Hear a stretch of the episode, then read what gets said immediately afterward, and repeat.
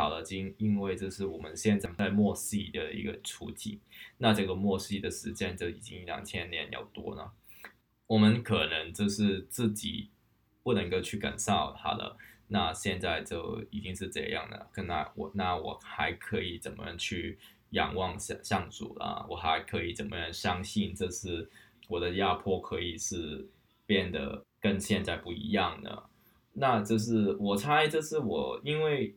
我跟你说，就是到今天，就是对于我自己来说，就是真的真的我看不见有一个去去路的一个机会嘛。那所以我跟你说，就是。你跟我说，我我当然知道，比如说，呃呃，上主的荣光是遍布全地，那但是其实我现在的一个环境，真的可能还没有能够感受得到。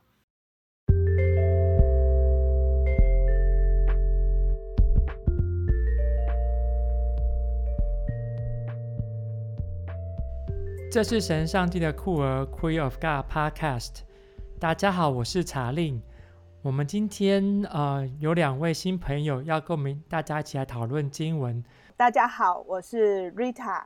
呃，我是呃目前是在台湾基督长老教会当传道，然后是查令的同学呃朋友。哎，没什么好否认的，是这样，但我同学不行。哎，我们是在哪里的同学？好了，同样神学院的同学。好。好的，那那大家好啊，我是子阳啊，我是香港人，那本身是在香港做社工的，那现在这开始在台湾去定居，之后会在这边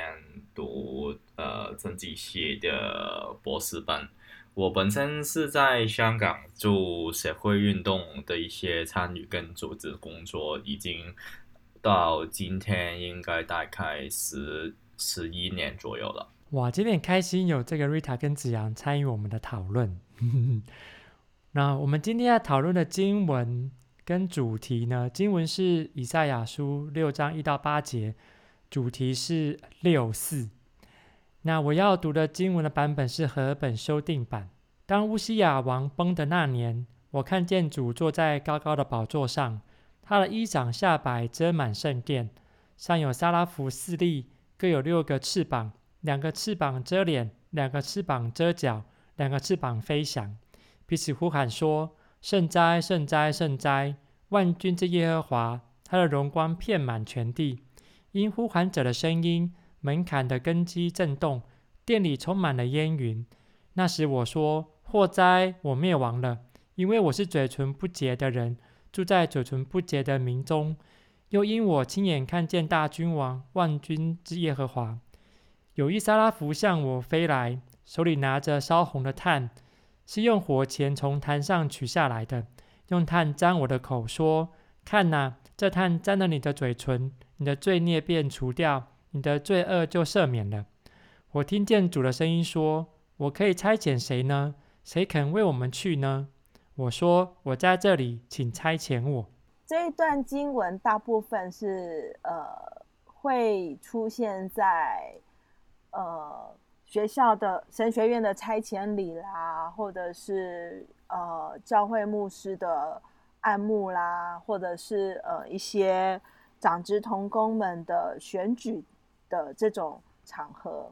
那当然，他就是一直。就是比较通常比较强放在第八节，就是强调呃被神呼召的时候，我们的回答，我们的顺服。所以呃，其实这段经文对我来说也是一个蛮呃蛮呃怎么讲，就是会比较呃。会每一次读到这段经文的时候，等于是重新再跟上帝立约，就是回应他的呼召。对，会去回想自己当初为什么会接受神的呼召，然后走上这条路。就听起来是这个呼召，对，回应呼召这件事情。当然，它的关键字、嗯、关键字是差遣啦。对，就是当上主在差遣我们的时候。那我们要怎么去回应他？哎，不知道子阳有什么想法？因为我们广播节目是这个嘛，就是聊天嘛，对，就是这个可以彼此分享彼此的想法，也可以彼此打击彼此的想法。刚才佩佩君说的，呢这嗯，对，呃，给人家有一个去呃呃拆迁的一个想法，也是蛮对的。但是，嗯，本身如果对我来说，就是我让我比较呃看见的是一些字眼，就是比如说呃灭亡啊，呃，还有就是。一些呃，现在的一个在在西的一个环境有一点呃崩坏的一些绽放出现，那那这个呃去阅读这这一段经文对我来说，就是好像跟现在的处境，比如说因为我是香港人的，那我现现在我们香港的一些处境是蛮有关系的。呃，对，也也可以说就是呃，有先先知被被差遣了。那先知被差遣的时间，就是其实也跟呃这个在在在在西的一个邪恶的一个处境，呃是有关系的。我猜这是哦，我有这个阅读的一个，比如说这些经文的字眼，它的内容哪一些字眼。比较吸引我，也跟我现在的一些处境，呃，有一点关系的。比如说这，呃，有一些就是呃，现在现在现在万啊万万万万万啊万军之耶呃呃呃呃耶和华，呃他的光呃荣光遍布全地。那其实我跟你说，就是我是基督徒啦，但是不知道啦，我也也可以说我比较软弱啦，但是。嗯，现在不是太感受得到？啊，哎呀，我听不懂这一段，这个，真真的，我我就是呃，用我现在的处境去理解一些经文的一些内容，我好像不太感受得到经文的内容跟现在我的处境，对，有有有什么连接得到的地方？这这这大概是说，比如说呃，荣光。遍布全地，那但是现在对我来说，就是好像黑暗遍布全地。对呀、啊，对呀、啊，对呀、啊，对呀、啊，对呀、啊。这个有些这个神学家或经文学家，他们就会对这段经文的背景做一些诠释。这段背景是说，这个乌西亚王崩的那一年，然后那一年是这个嗯、呃、西元前七百四十年，然后那个时间呢，北国以色列已经亡。亡国了，然后南国犹大呢，就在面临这个亚述帝国这个威胁。是在这种情况当中，看看北国的 那些支族所形成的这个王国已经不见了。那我们现在又有这个敌人在我们旁边，到底是要怎么办？这样，嗯，就是考考验着这个当时的人要怎么样回应这个处境。嗯嗯嗯嗯，嗯，我。觉得就是回应子阳刚刚讲，就是说，或者是查令刚刚讲到说这一段经文的背景的时候，就是如果要跟我们现在的生活比较有连结，大概就是我们都同样面对着有，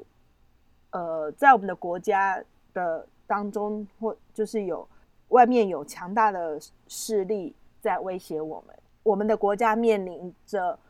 这种就是可能会灭亡，或是说。嗯、可能会被其他的势力侵犯的这种呃威胁之下，那我们作为呃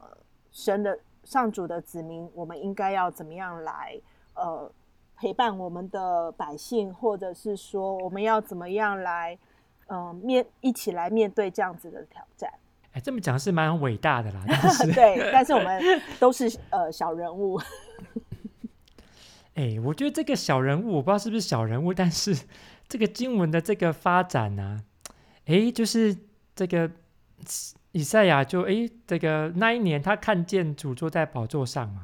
然后呃，应该是在圣殿里面，他的下摆这个充满了盖满了圣殿这样，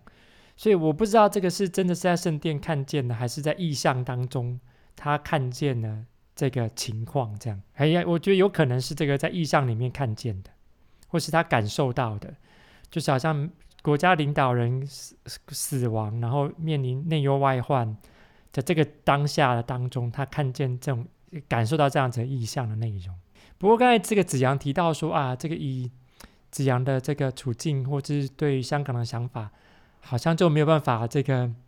对于这个第三节他的荣光遍满全地的这个经文有什么这个认同这样，因为这个再过几天呢、就是六四吼，然后再加上。目前香港的情况，我就很想要请这个子扬还有这个 Rita 可以多分享的，就是诶，最这个在这样子的目前香港的处境，特别是想要知道说六四对于香港的朋友来说到底是什么？因为我呃，其实六四呃，如果今年来说，这是刚刚好，这是三十二年，因为今因为是发生的时间，这是。呃，一九八九年嘛，那现在呃，如果有讲计算，这刚刚好就是三十一年了。对呀，对，是三三十三十一年，对，没错，这是今年二一二二零二一年嘛。那这是嗯，对于香港人来说，这是呃，大概去到两两千呃一零年初。呃，我们很很简单，就是对于六四的一个观念，就是呃一个度度念呐、啊，这是度念，这是呃一九八九年呃在中国北京呃的一个呃呃学生运动，最后就是被被中国呃共产党的。军队去镇压、去屠杀的一个纪念啊，其实对于香港人来说，就是呃，在其实，在整个呃八九民运当中，其实其实香港人的一个参与的一个程度是蛮高的。对于呃当时候来说，就是好像就是有一个情意结了。还有就是跟这个年代，比如说，呃，一些香港今天一些现在已经退休的一些，呃，政治人物，其实在这个时间也是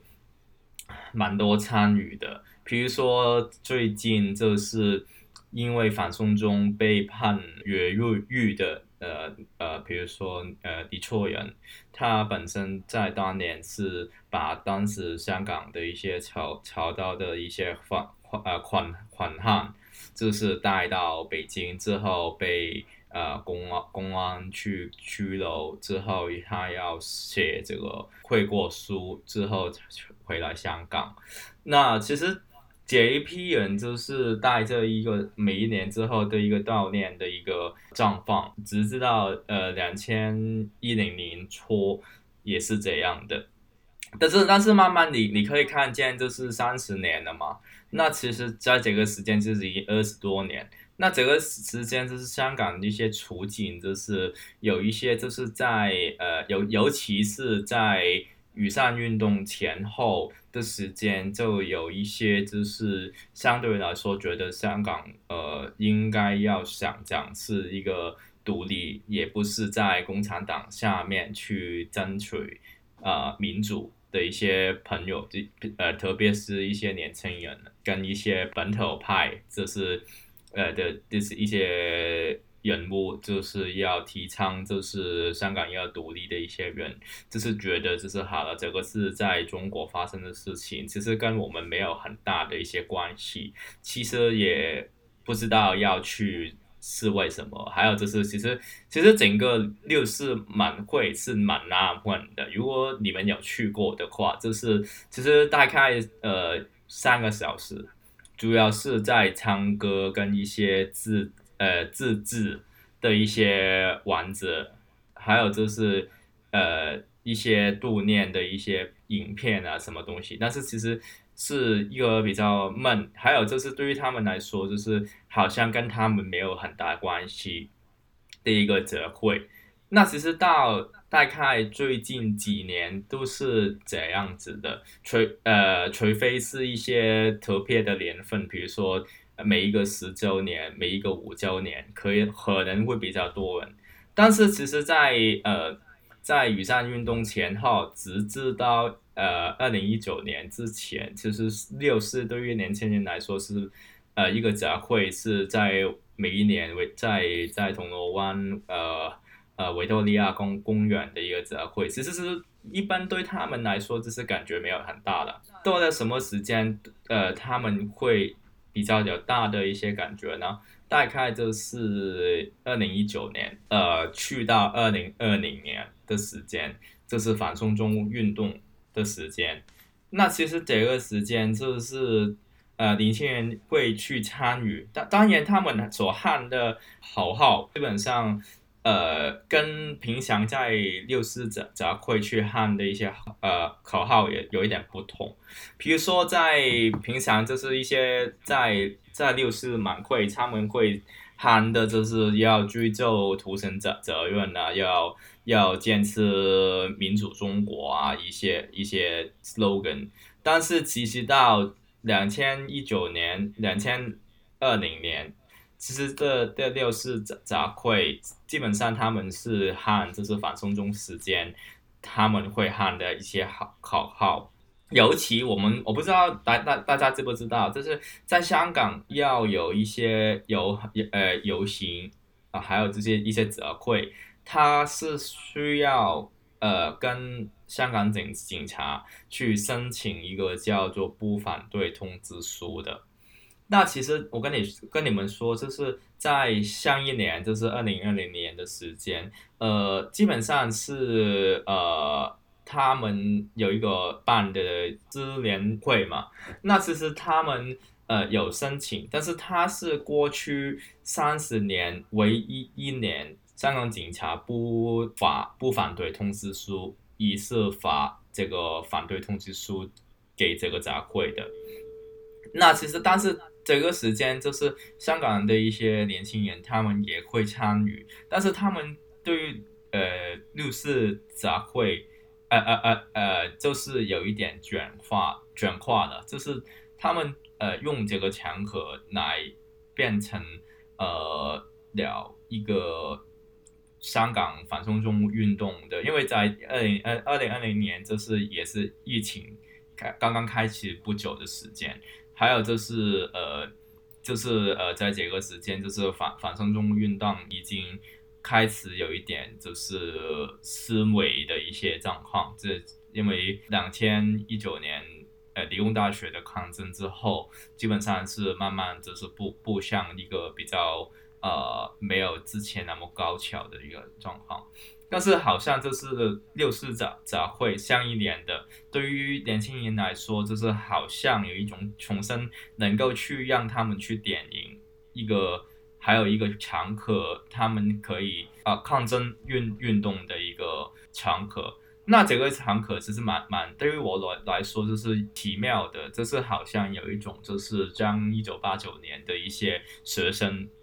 还有呃呃中国的一些。呃，争取民主的一些呃人设的一些精神，好像这变成了我们香港人的一个呃属于我们的一个抗争运动行权呢、就是好像有一节也有一个有一个这个的状况。那今年呢，就是比较特别，就是刚刚好我们今天呃五月二十七号，就是我们录录音的时间，刚刚好今天就是。呃，香港警察在在今天就是把这个他们去申请六四集会的一个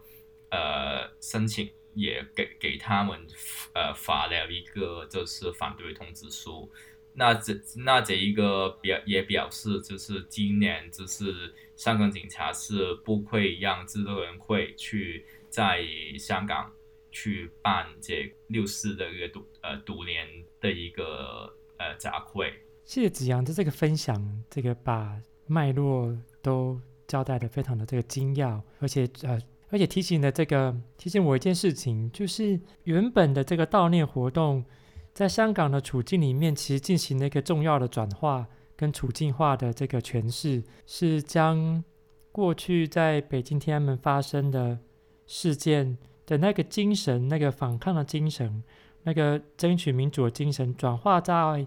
香港的处境当中，来继续对抗一种集权的统治，甚至是争取民主的一个精神，可以继续的呃发展下去。而这种发展好像不再是过去的那一个世代的人在努力争取的，反而是年轻的这一代的人也似乎找到了一个可以一可以共同发声，或者是跨越一种世代差异之间之间的一种对话，或是一起努力的一种方向。因为佩君之前也是个在香港去读书啦，嗯、那其实你跟香港人去相处，呃呃呃相处的。的一些情况，其实查令也可以说一下，因为他之前也是过来香港去去做这个教混生啊，那你也可以去分享一下。呃，其实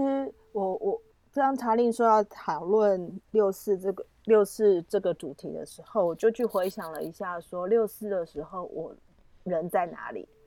因为其实刚刚子阳说年轻香港年轻人不太其实参加去参加。呃，六四维园的那个悼念会很很少，可是如果以我的观察是让我很，当我去到香港，至少在脸书上或者是说在呃 WhatsApp 上面的一些讯息，反而是有让我有一点讶异的是说，呃，在台湾几乎已经不太有人在提六四了，对，那。可是，在香港，每一年都还是会有人在提六四，然后特别是提到那些六四妈妈。那这个也让我造成我呃，也是让我有一些好奇，说为什么香港人会这么的持续在纪念这件事情？那当然也先去回想，说自己到底那个时候在干嘛。然后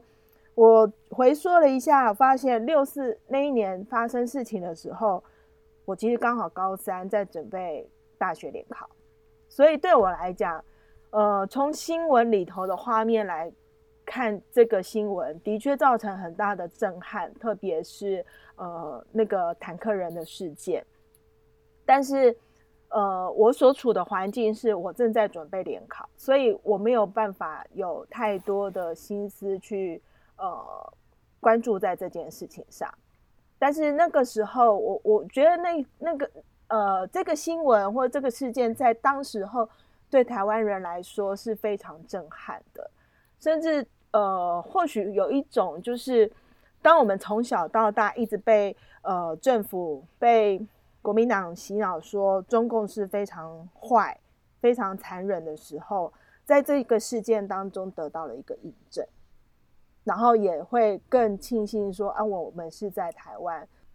会觉得说这些中国的人民很可怜。可是好像在，当然隔年又有也在台湾也呃也也因此这样在隔年在台湾就有了野百合的那个游行嘛，呃那个集会。那隔年野百合的时候，呃野百合的那个集会的时候。我在准备重考，所以一样是呃没有去太关注这件事情。虽然可能呃新闻也有讲，或者是说可能会路过附近，但是好像在更之后，台湾就是非常的专注在自己的民主运动的推动上面。那对于中国这边的六四运动。它当然或许是一个，嗯，呃，一个一个启发。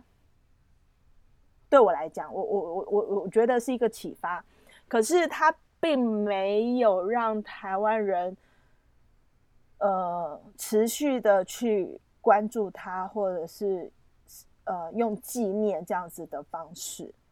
对，所以这也是我非常好奇，是说，哎，为什么香港人？持续这么多年，每年在维园举办那个呃悼呃悼悼念的集会，然后持续每年都有人在呃提起这件事情。我我不太明，其实我不太呃明白香港人对这件事情的那种情感的连接是是怎样。但是我在香港的那几年。其实，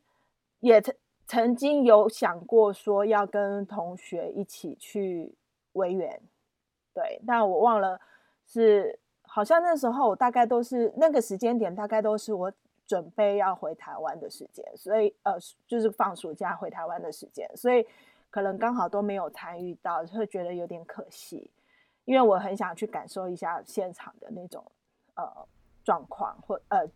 对，但是嗯这。这样子的一个经历也让我会再重新的去思考说，那六四到底对于台湾还有对于香港各自有什么样子不同的意义？对，可是，呃，回到台湾来，其实说实在，不管是在脸书或者是在现实的生活中，好像真的不太有人会再提六四哦。比我长一辈的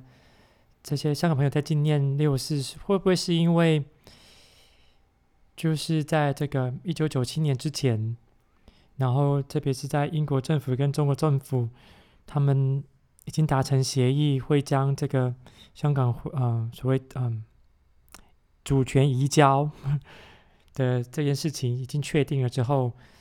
这种急迫感或者是一种威胁感所造成的，因为这个八九年所发生的天安门的事件。不到几年，这个香港就要回归到这个政权的当中，这主权会交替到这个政权当中，这种嗯急迫感应该是很强烈的。嗯，有我有听过，就是说六四对于呃哦，刚刚查令提到九九七回呃就是移交这件事情，的确是那在那我记得那个时候是就有开始有一个很大的移民潮嘛。对，就是我觉得六四对香港人来讲，可能就真的是一个很大的一个那个震撼弹吧。对，就是知道说未来可能如果中中中中国接收了之后，香港港会香港人会很焦虑自己的生活会变成什么样子。嗯，因为在六四的时间，我刚刚好就是一岁了。那但是这个时间，这是我妈妈他们那一代人，这是属于就是二十多岁、三十岁左右的一个年纪了。那那他们其实他们的感受是蛮深、蛮深、蛮蛮深刻的。为什么呢？比如说，因为在这个运动，整个运动是四月十五号做一个开始。那那这一个开始就是他们要呃去悼念吴耀邦去世嘛，现在就是呃在当时候呃中国比较一个开明开明的一个呃领导。之后呢，就是到六月四号之间。还还有就是，呃，六四呃呃六四号之后，其实基本上每一天香港的新的新闻都有在播报关于北京发生的事情，因为其实我们也不可以，我因为我平常就是比较少会用六四来称呼在这一个运动，八九民混会比较。一个合适的一个称呼，因为其实你可以这样说，六四是它的终结，但是其实它之前是发生很多事情的，比如说就是呃有很多游行，也有很多他们当时候学生绝食，同一个时间香港也发生很多事情，因为香港也有很多回应当时候北京。的运动的的一些行动的，比如说在这个时间，比如说是这个时间，因为呃五五月份在香港也是一个呃风球的季节，那其实，在其中一个晚上，就是他们还啊还原本有一个折会，就是呃八号风球，他们也走跑出去去游行，去当时候。在呃香港，中国在香港的的他们叫做是呃新新华社，就是今天香港的一个中文版呢，呃去抗议，这是其实整个参与是对于香港人来说是蛮多，在在这一代的香港人。还有就是在这个时间，就是有超过一百万人的的人数，在就是在刚刚好今天，就是他们叫做全球华人大呃大游行，就是呃刚刚好呃五月二十八号，就是有超过一百万一一百万人上街。对，那这个纪录就是到呃二零一九年呃六月十六号呃才打破的，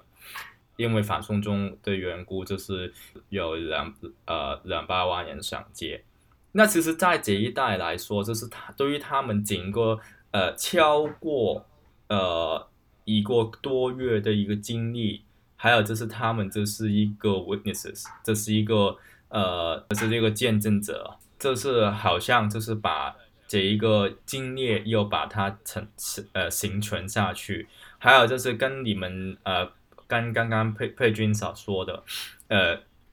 香港人就是会面面对就是呃当时候还有只有八年就会要面对一九九七年就是要呃主权移交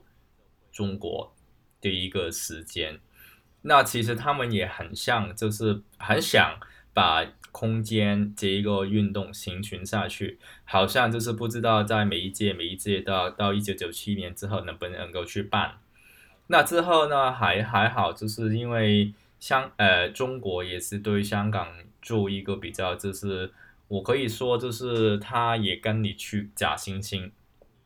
就是好像给你们好像有民主，好像有一个正常的一个社会，嗯、那你可以自己去争争取民主，但是其实当中也大概只是在那个一呃一个鸟笼里面去争取了。就是每一年能够办下去，就是其实中共就中共就是呃好像想装作看不见了。那但是因为到了呃习近平。变成了呃呃主席之后，那再加加上就是香港在雨伞运动之后到反送中运动就出现，他觉得有一个主权的威胁，他才将到现在就是他终于就是不让香港人去办这个六四的一个独呃独联者会。那其实之前的大概就是其实呃。变成好像呃，上一代呃上一代的人就是好像有一个约定组成，就是因为对于他们，他们就是一个 witnesses，还有就是呃一个见证者，还有就是一些比呃被他们长辈爸爸妈妈，还有就是老师，我可以跟你说，就是我在在我东还是念中学的时间，我的老师。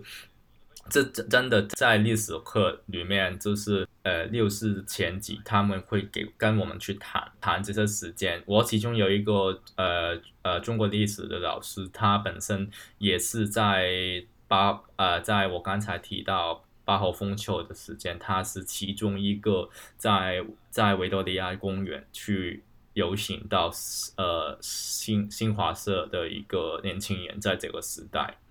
那其实。但是因为慢慢就是我像我刚像我刚才所说，就是慢慢在有经历过这个时代的人慢慢变老，还有就是没有经历过这个时代的人，其实也也开始面对他们每一天的处境不同的状况，那所以这慢慢就会觉得就是好了，呃，你们这个则会有一点老派，还有就是其实也很慢。其实我跟你们说，就是在大概在两千一一年到大概呃二零一四年呃雨伞运动的期期间，其实他们智能会也很也不定去想这怎么样让这个展会变得生生动一点啊，让年轻呃让年轻人来参与多一点了。到今天就是二零二零二一年出来回汉，其实呃也也很奇妙，就是啊、原来我们做很多事情，那其实想怎么样去，比如说他们呃一些人去呃呃智能会的一些人想去想把呃年轻人去吸引到六四的一个活动，但是呃比不上。二零一九年发发生的反送中运动当中，其实这些年轻人也没有因为智能会的一些呼吁，他们去呃参加了。但是因为就是像刚刚查令所呃诠释到的一个观点，就是好像就是有一个运动的精神的形成，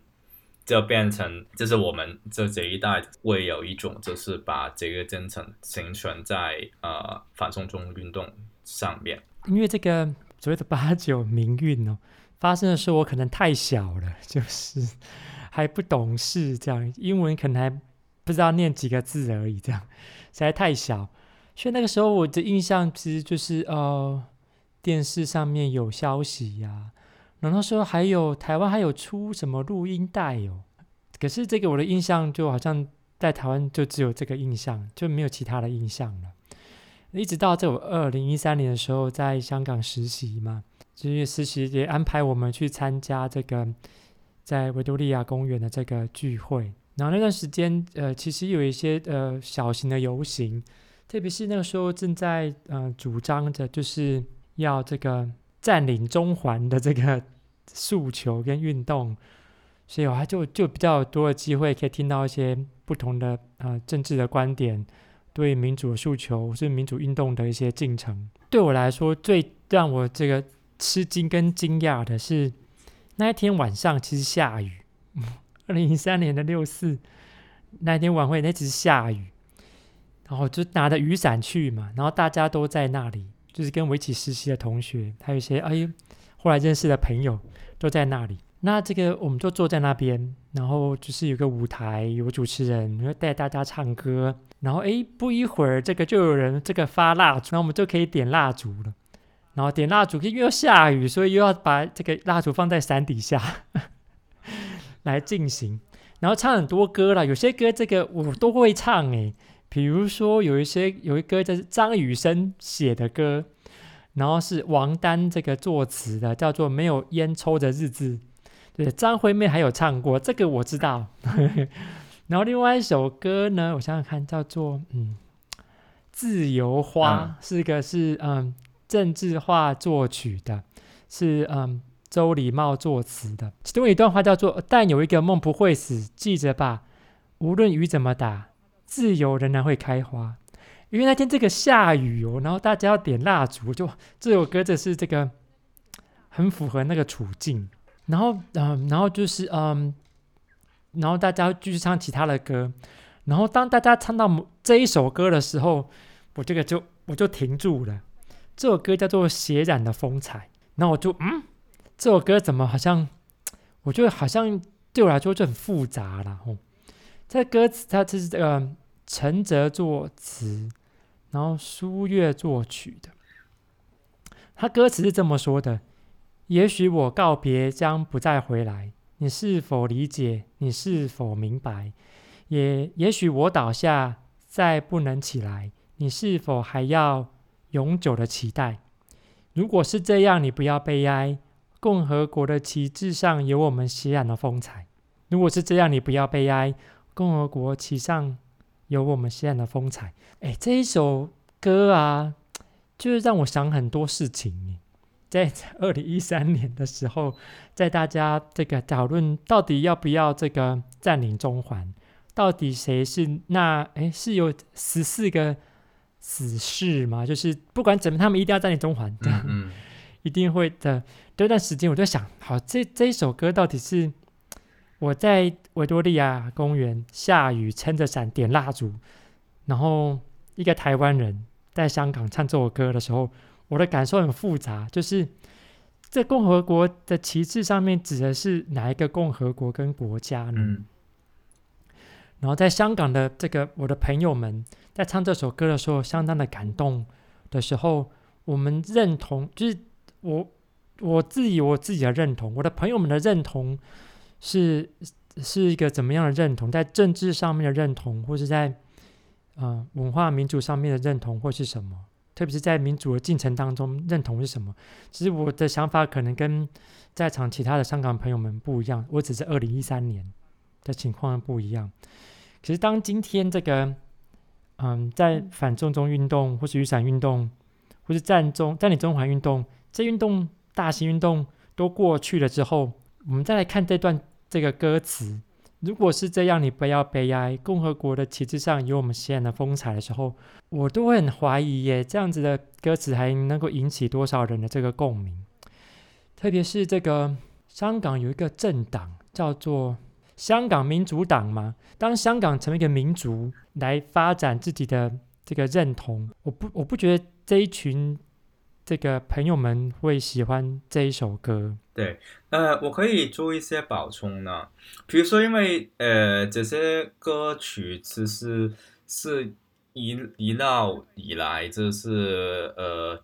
呃六四集会他们会唱的一些歌曲的，呃，这些歌曲也跟年代相关，比如说《血营的风采》，基本上是是最初期的一个呃一首歌来的。因为这一首歌本身是原本是中国他们有一套电呃电视剧，说跟这个呃中中越战战争有关系的，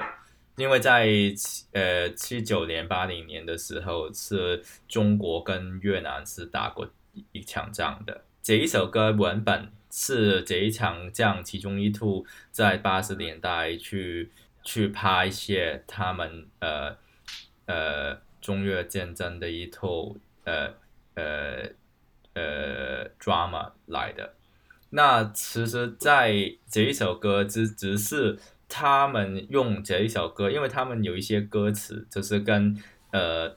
呃六四的时候牺牲的一些呃学生跟呃北京的一些市民市民有呃。有一些影射的一些关系了，那所以就是用这一首歌。那最最初这首歌，呃，梅艳芳芳也是在他呃九零年代初期的一些演唱会有唱过这一首歌。那但是之后呢，比如说你有提过，这是呃自由夸，自由夸是比较呃九十年代中后期的一首歌来的。那其实。这个呃，泽会它本身有一些不同一些歌曲，那慢慢就是加上去，还有一些比较新的，比如有，比比如说有一首就叫做呃，民主会战胜归来，那其实这一首就就是应该是最新的了，相对来说，那可其实呃。所以其实呃也是蛮复杂的，那我也也不能够我我可以这样说，就是也不能够那么线性去理解。所以刚才彩玲说的很好的，真的，比如说在呃九零后的一代，还有就是两千后的一代，基本上是没有共鸣感的，对于这首这些歌曲。所以其实到到二零二零年，呃，这一个六四集集会是没有主办团体的。那是因为就是在上年开始，就是呃，香港警察就是会开始发这个呃反对通知书给支联会，但是人依然是过去。那其实在这个时间，他们会唱的就是反送中的一些一些歌曲，在维多利亚公园，但是他们唱歌，但是他们唱的不是主要跟六呃六四集会相关的一些歌曲。反而是唱当时候这是啊不不呃在香港，sorry，在香港就是反送中相关的一些歌曲，比如说就是让呃愿愿荣光归香港这些歌曲。对，这些歌曲，这个不同时代的歌曲，其实都反映着不同时代的人在对于处境当中的想法跟他们的呃抱负或是情感激情的这个展现。对。其实有一首歌啊，这个 我小时候在台湾听的，嗯、可是我我也在香港的不同的抗抗争运动当中听见，是是 Beyond 的那一首歌。啊、呃，对，你说的是是哪一首？是海阔天空的那一首啊，对对对、嗯，好像在各种不同的这种呃抗争集会场合当中，我都可以听到这首歌。啊、对，也也应，这歌应该是跟这个歌曲的。歌词内容有关的，就是有一些就是跟呃一些运动的一些呃内容跟歌，但这一首歌的歌词是蛮配合的。比如说，就是原来我一生呃不不不计放纵爱自由，那那那其实就是一些呃蛮激励一些就是在被被压迫者的一些心理的一些感受，所以就是还有这个是一个流行歌曲。那其实有很多香港呃也会讲说，就是抗争的一些歌曲是没有很多人听过的，但是这些流行歌曲是是有很多人听得过的。那但但是，我可以这样说，就是到二零一九年之后就彻彻底的一个改变，这是我相信，这是每一个香港真呃。会是一个逼逼压迫者这这一个都会唱的一首歌，就是我刚才说愿愿呃愿呃荣光归香港，对，这一个是是绝对的。愿荣光归。呃，还有就是因为它的旋律，它一定是一个呃国歌歌了，对啊，就是，但是我刚才就是查令有提过的一个党，就是比如说香港民主党了。那其实他现在已经被共产党去干他们了，他们已经是解散了。但是其实也，我觉得也是一个蛮重要要去讨论的一个内容，就是好了，我们怎么样去定型我们自己的一个身份认同？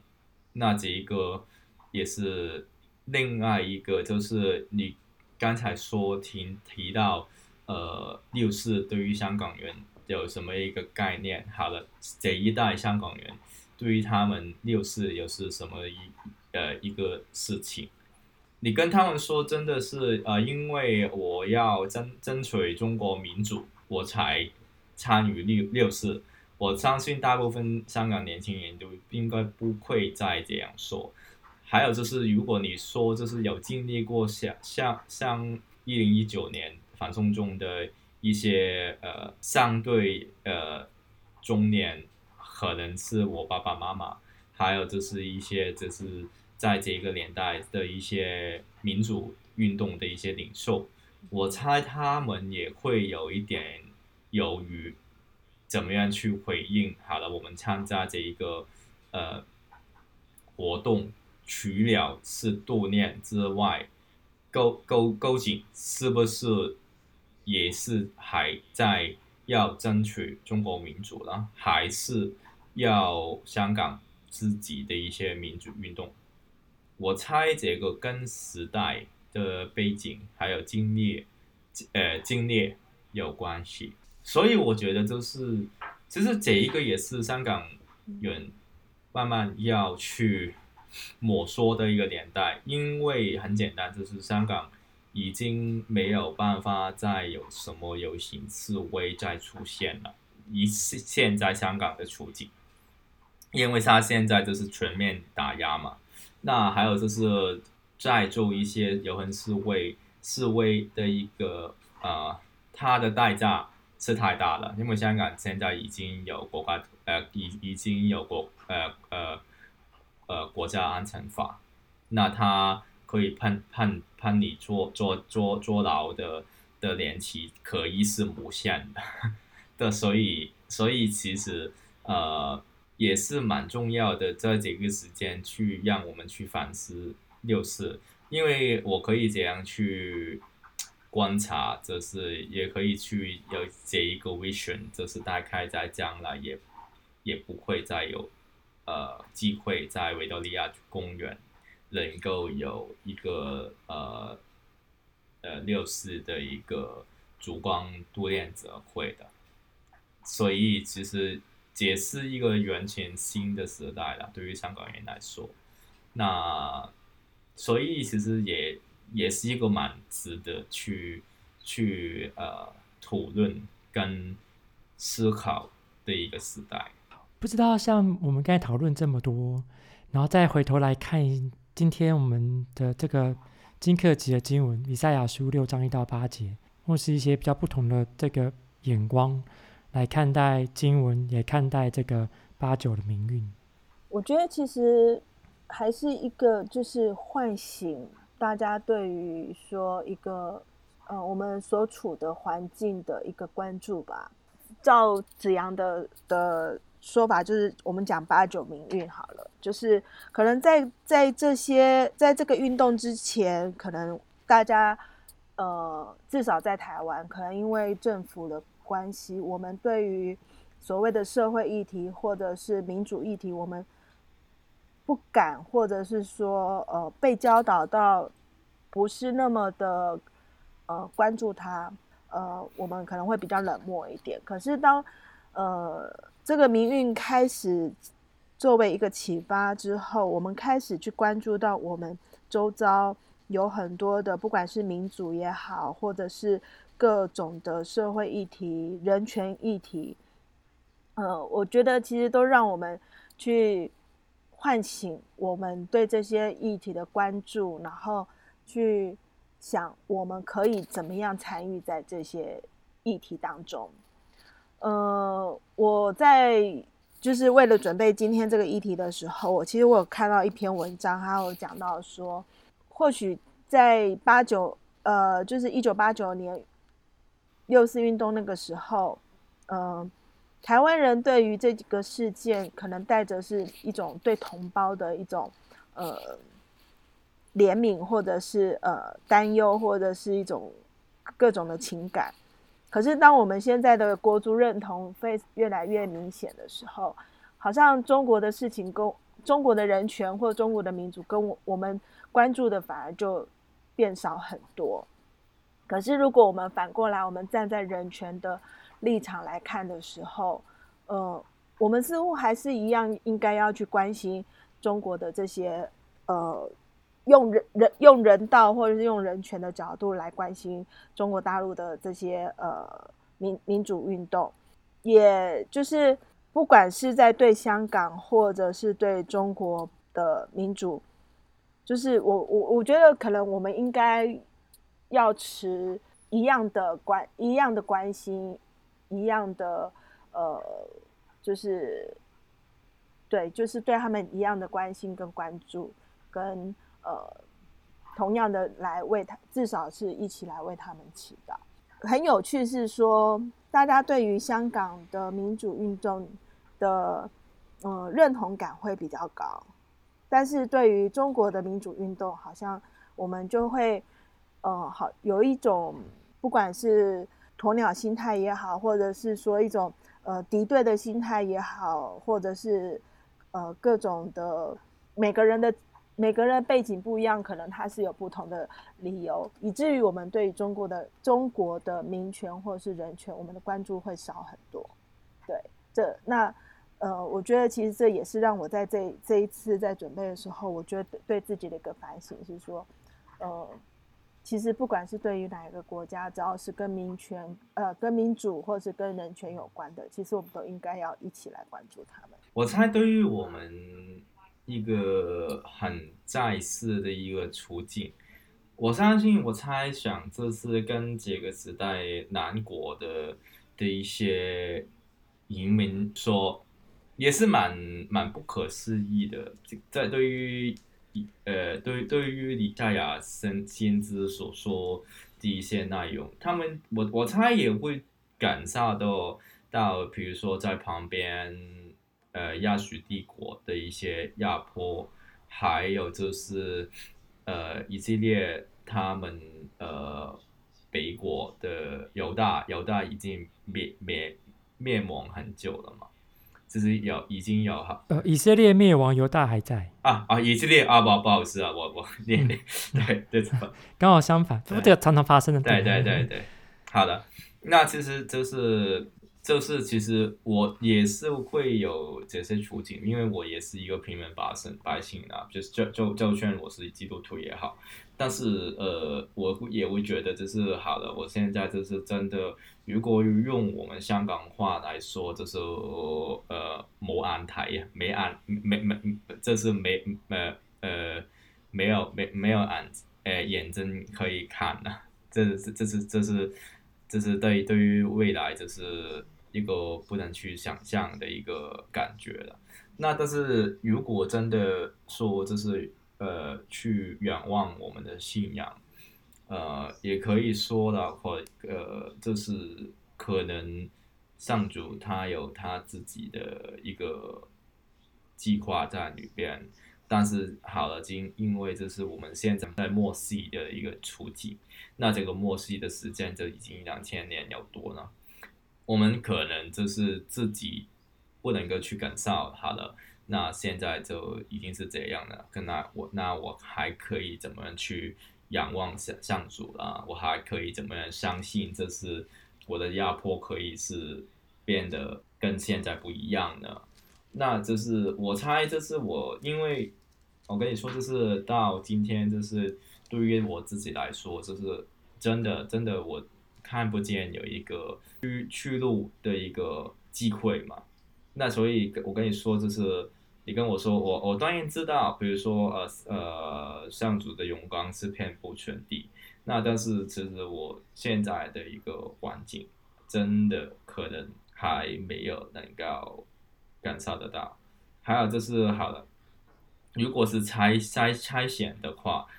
呃，我可以这样说，就是如果真的俯身自问自问自己，我可能也有一个软弱当中，比如说我离开香港啊，那其实也有其他人只是还留在这个地方，当然只是呃比较难。就是去解析，确实是好了，留下来是对还是离开才对？那但是，嗯，可能真的要呃去仰望上主多一点，那才可以看见他究竟想拆显他在地上的不同的呃门徒，那他们有各自不同的差遣是什么？我我觉得这个。呃，我们真的需要去安静多一点，去仰望多一点，可能